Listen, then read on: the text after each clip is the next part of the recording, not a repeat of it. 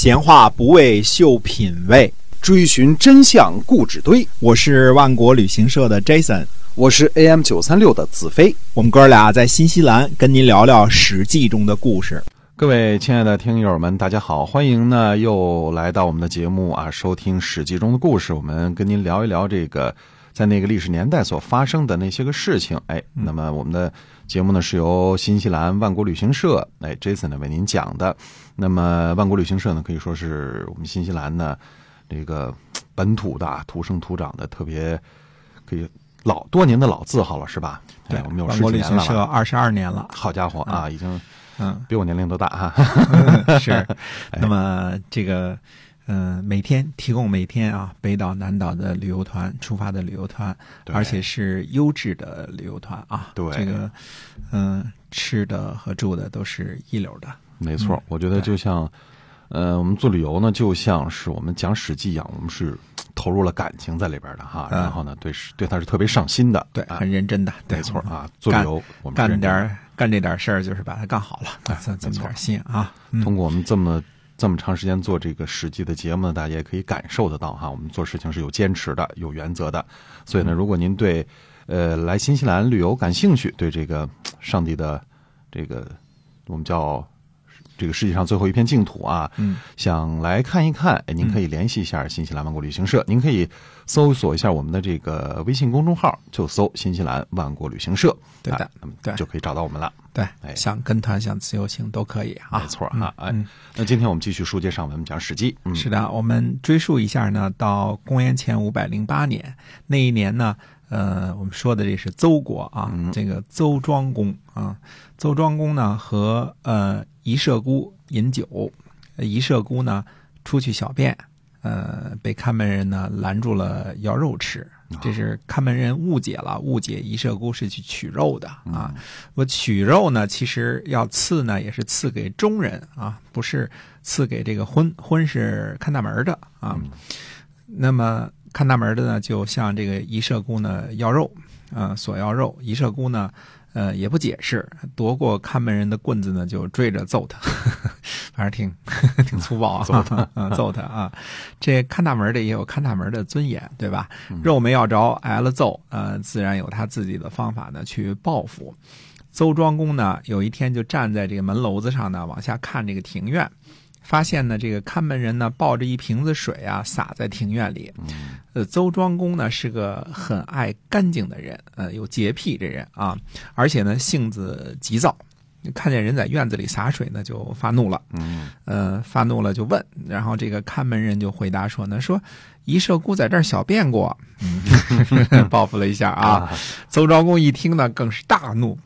就下令啊，立刻把这个一舍姑给我抓起来。嗯，结果呢，他发怒就发怒吧，他自个儿着急，他从这个坐着座座位上啊就摔下来了，摔在炭盆子上了，哟，哎，结果烧伤而死。好家伙，啊。这看来摔得挺是厉害哈哎，公元前五百零七年的事情啊，二月份的事情。之后呢，邹国的国君呢是邹隐公啊，这位邹隐公前面我们讲了不少了啊，不好好备战，被鲁国人给这个都城给占了啊。嗯然后大臣呢，这个好像是毛一红是吧，跑去吴国求救。那么吴国出兵呢，攻打武城，呃，才让这个邹国呢又恢复了。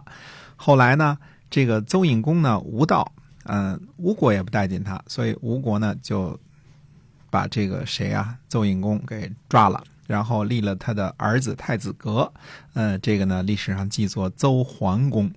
那么嗯邹隐公呢，先是跑去了鲁国啊，逃跑了，后来呢又跑去了齐国。到了公元前四百七十三年的时候呢，邹隐公呢跑去了越国，向越国控诉说啊，说吴国无道啊，抓住了父亲，立了儿子。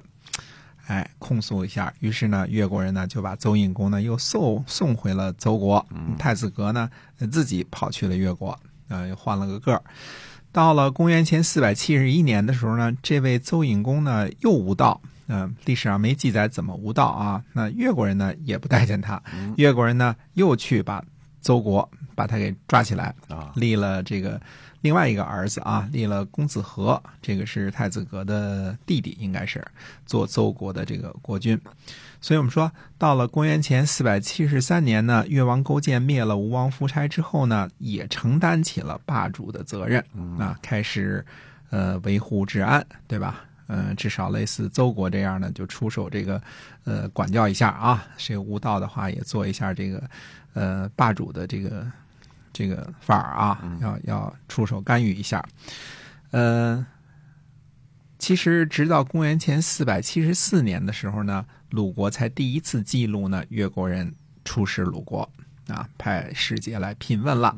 啊，那么《史记》当中呢也记载说呢，说越兵啊在江淮之间横行啊，可见某种程度上呢，呃，越国在东南部地区确实形出了形成了霸主的这个地位啊，但是现在历史上记录当中呢，看不出来。越国也像以前的这个霸主那样啊，召开盟会，因为就是吴王夫差还开了一次这个黄池之会的嘛，对吧？啊，召开盟会啊，会合诸侯啊，呃，这个重申一下什么尊奉王室啊，呃，要求诸侯不要以大侵小啊，这些记录或者惩罚一下这个不听话的诸侯，这些都没有了。呃，因为我们知道啊，这个孔夫子去世之后很长一段时间呢，历史记录都是非常缺失的啊，可以说是呃零零星星的。啊，战国时期呢，各国还有史官也做一些个记录，但是这些六国的这个史料或者叫史记呢，后来都被秦始皇焚书坑儒的时候一把火给烧了。嗯啊，因为秦始皇和李斯说呢，除了秦国的史记以外，其他六国的史记这都不应该留着啊，都给烧了。那官方的正式记录呢，